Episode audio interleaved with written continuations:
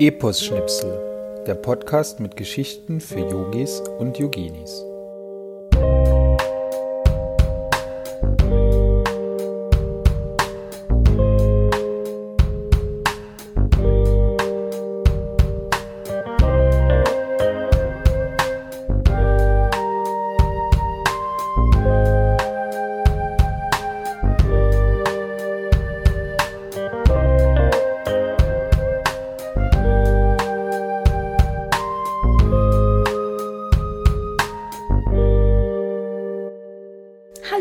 Herzlich willkommen zu Epos Schnipsel, dem Podcast mit Geschichten für Yogis und Yoginis.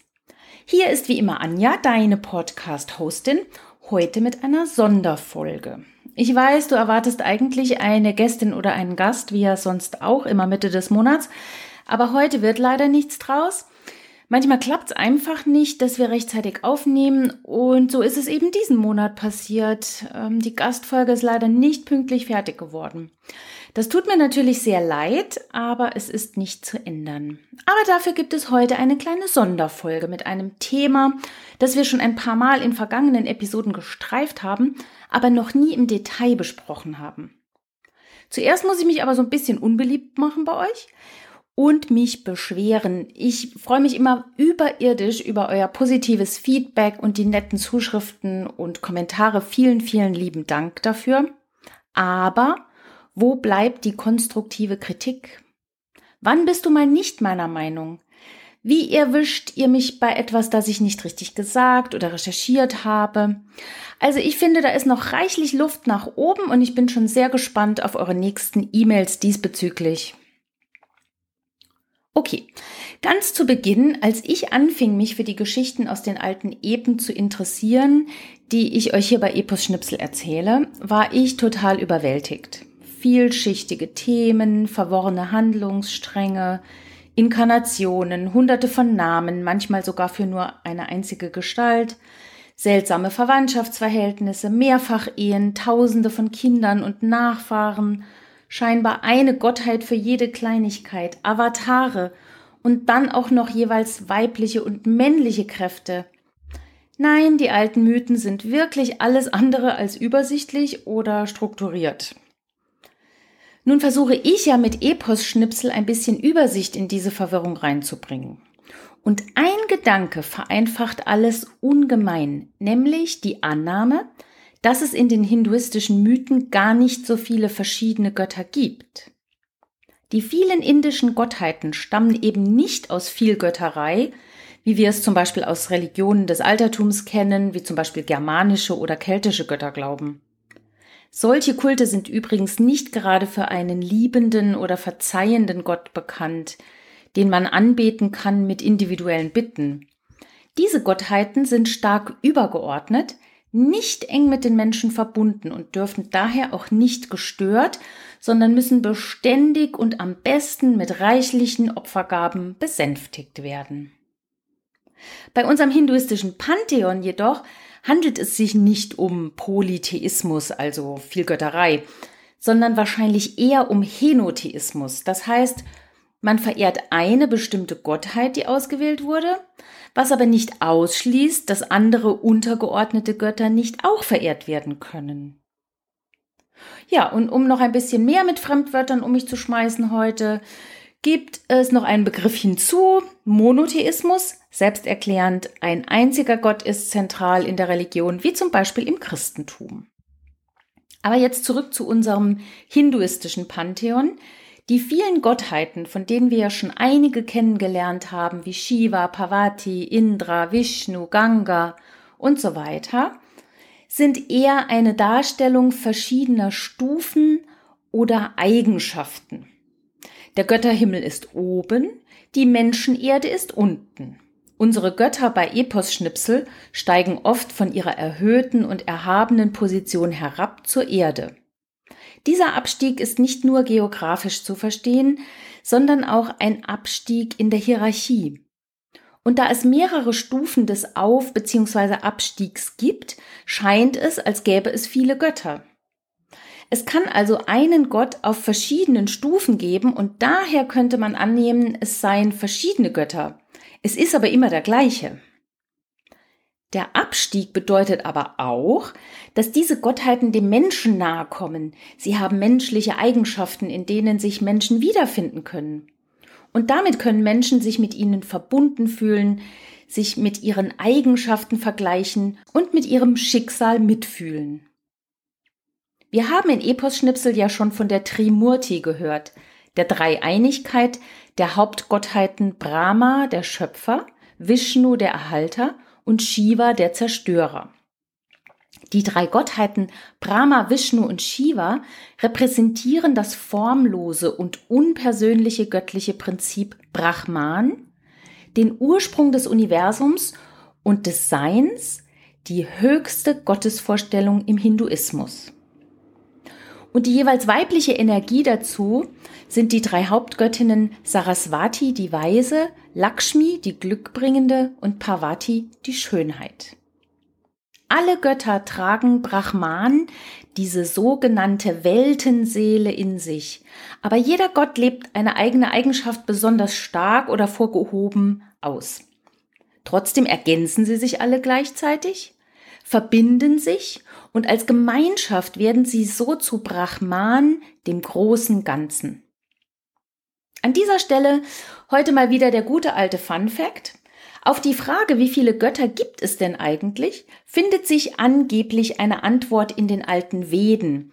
Und ich sage tatsächlich angeblich, denn ich habe die alten Veden selbst nicht von vorne bis hinten gelesen. Aber die Antwort, die wir in den alten Veden finden, ist die Zahl von über 3300 Göttern.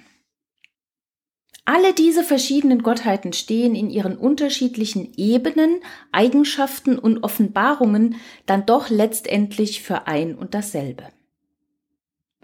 Und damit es in dieser Folge nicht nur trockene Theorie gibt, hier noch eine kleine Geschichte aus der großen Familiensaga Mahabharata, einfach mal so heute ganz ohne Zusammenhang. Der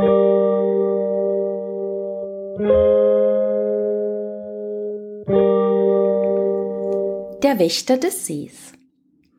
Über den wunderschönen smaragdgrün glänzenden See im lichten Wald wacht ein Yaksha, ein Wächter in der Gestalt eines Kranichs.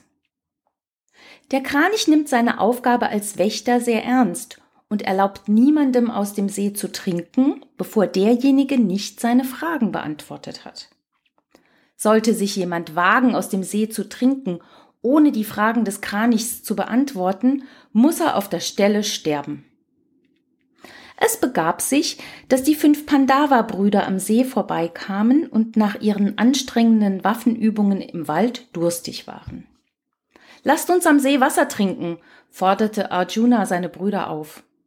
Ja, los, ich bin durstig. Wer zuletzt am Ufer ist, hat verloren, rief Brima übermütig den Zwillingen zu und rannte los. Doch kaum war der erste Bruder am Ufer des Sees angekommen, stellte der Kranich sich ihnen in den Weg und sagte, Wer von diesem Wasser trinken möchte, muss zuerst meine Fragen beantworten. Die Brüder zogen die Augenbrauen hoch, schauten sich gegenseitig an und prusteten los. In ihrer prinzlichen Arroganz meinten nämlich vier der fünf Brüder, die Fragen des Yaksha nicht beantworten zu müssen.